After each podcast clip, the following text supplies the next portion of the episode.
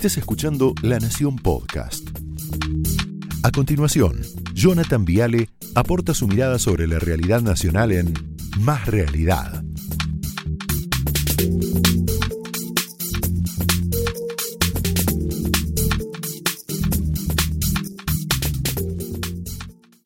La primera pregunta que tengo es cuánto nos costó a todos reparar, limpiar la hermosa Plaza de Mayo después de la fiestita de la democracia del viernes. Y la respuesta es esta, recién la veíamos con Eduardo, 19 millones 500 mil pesos, 13 millones y medio por reposición de césped, de baldosas, hubo que reponer tapas, soldados, puesta en valor de postes, arreglo de semáforo, bueno, todo lo que estás viendo, ¿no? y otros 6 millones por limpieza y recolección de residuos. ¿Querés ver cómo quedó la plaza? Ahí tenés algunas imágenes que les mandé, chicos, a la producción de cómo dejaron la avenida 9 de julio. Mirá qué lindo, saca el graph para que se pueda apreciar lo bien que quedó todo. Mirá qué bien, ¿eh? Papeles, botellitas, latas, heladeritas de tergopor, bolsas, basura, etc. Así que casi 20 millones para limpiar y para arreglar lo que pasó el viernes. Segundo, una pequeña curiosidad. Los que hicieron un acto masivo en la Plaza de Mayo, sin protocolo, sin distanciamiento, sin barbijo, sin nada, 48 horas después te anuncian un pase sanitario para eventos masivos. La verdad que es raro, ¿no? Ahí lo tenés.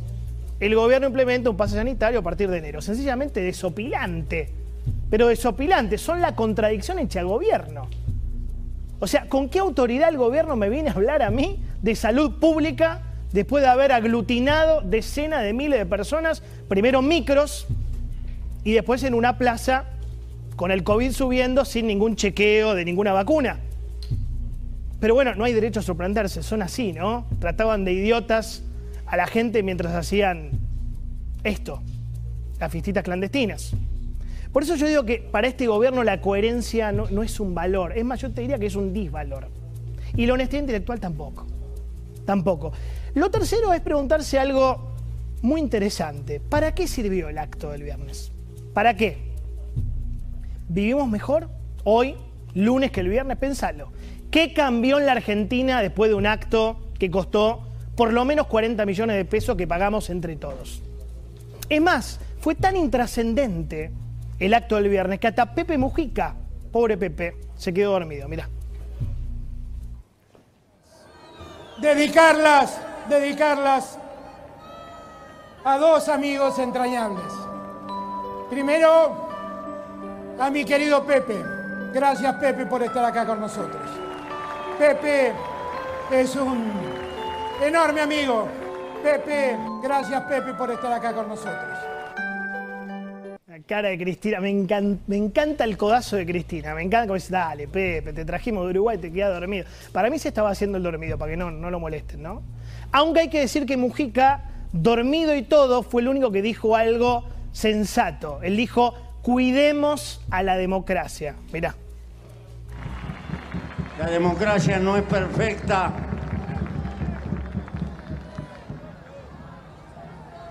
La democracia no puede ser perfecta porque los humanos no somos perfectos.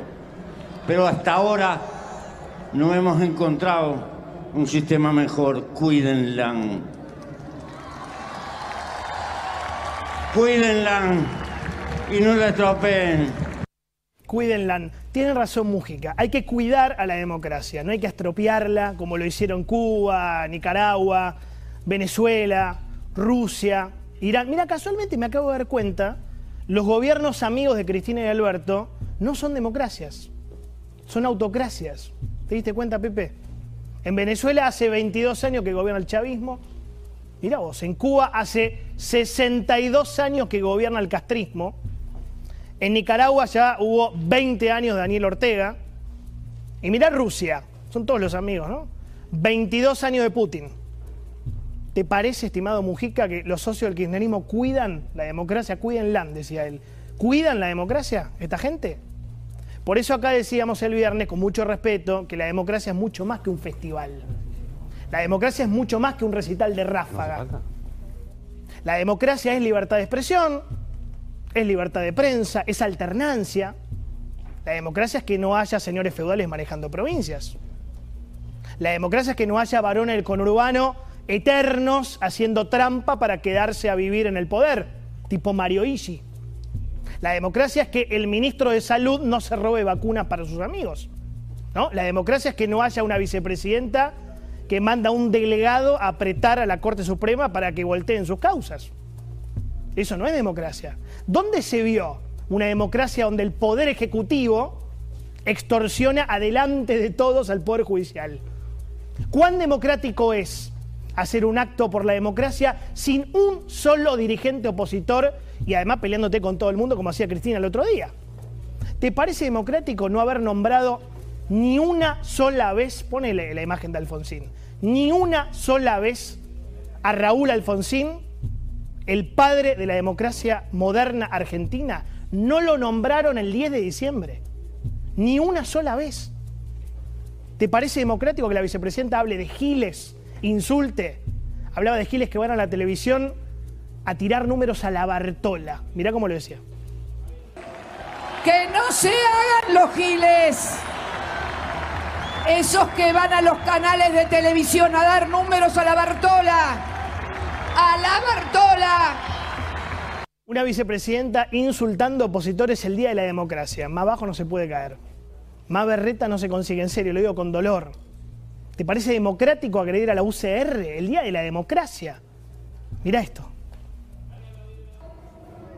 En el 2001 también a otro presidente radical. El fondo le soltó la mano y vino la crisis del año 2001. Pepe, Lula, se deben acordar con cinco presidentes en un día. La verdad que deberían despabilarse un poco, digo yo, los del Partido Centenario, porque los dos presidentes radicales que tuvieron se los tumbó el Fondo Monetario Internacional. Despabilense, muchachos. Le preguntaría a Cristina, con, con, mucho respeto, con mucha humildad, ¿quién le soltó la mano en verdad de la Rúa ese diciembre de 2001, no? ¿Están seguros que fue el FMI? Mejor dicho, ¿fue solamente el Fondo Monetario Internacional? ¿No habrá tenido algo chiquito que ver el peronismo, Cristina? Porque yo me acuerdo de una señora que era diputada nacional, esposa de un gobernador de Santa Cruz, que habló de revocatoria popular de mandato. ¿O no? Mirá. Antes, en tanto y en cuanto se inauguraba un aeropuerto internacional, ¿no? Se reunían Claro. los gobernadores del Frente Federal. En ningún momento los diputados evaluaron hoy darle algún tipo de apoyo de la Rúa. Siempre se supo que no había ya, que ya estaban las cartas me echadas. parece, me parece que la revocatoria popular, ayer, la revocatoria popular de mandato fue tan fuerte que me parece que lo que se necesitaba era una traducción institucional. El presidente, el expresidente hizo la traducción institucional de lo que había pasado ayer en la calle, presentando su renuncia. Los gobernadores están reunidos hoy en, San Luis y mañana está convocada la asamblea eh, legislativa para las 11 de la mañana. Lo liquidó a De la Rúa. Te das cuenta que la historia no es tan lineal como la cuenta Cristina. ¿Quién le soltó la mano a quién? Porque yo creo que el PJ, y Cristina lo sabe, tuvo un rol preponderante en la caída de la alianza. Preponderante. Cristina debería revisar, con respeto lo digo, su esencia demócrata. ¿No? Porque en Argentina tenemos déspotas, tiranos disfrazados de demócratas. Gente que dice la democracia, la democracia, pero te voltea. Lo curioso es que Alberto Fernández le contesta a la jefa, tranquila Cristina, tranquila. Le dice, no tengas miedo porque si el fondo me suelta la mano a mí, voy a estar agarrado de la mano de ustedes. Mirá. Cristina, no tengas miedo. No tengas miedo. Que si el Fondo Monetario me suelta la mano, voy a estar agarrado de la mano de cada uno de ustedes, de cada argentino y de cada argentina. Yo creo que es una mala idea.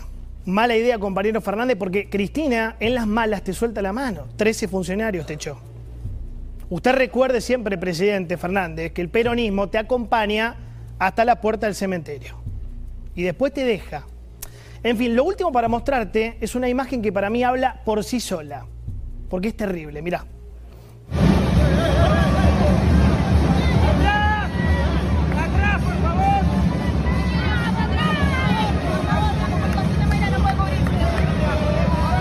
Bueno, no es Rafael Liceo entrando con la 12 a la cancha de Boca, es Mayra Mendoza, ponela si querés en forma de paño, la intendenta de Quilmes, llegando con, ahí la ves, su barra de la Cámpora a Plaza de Mayo.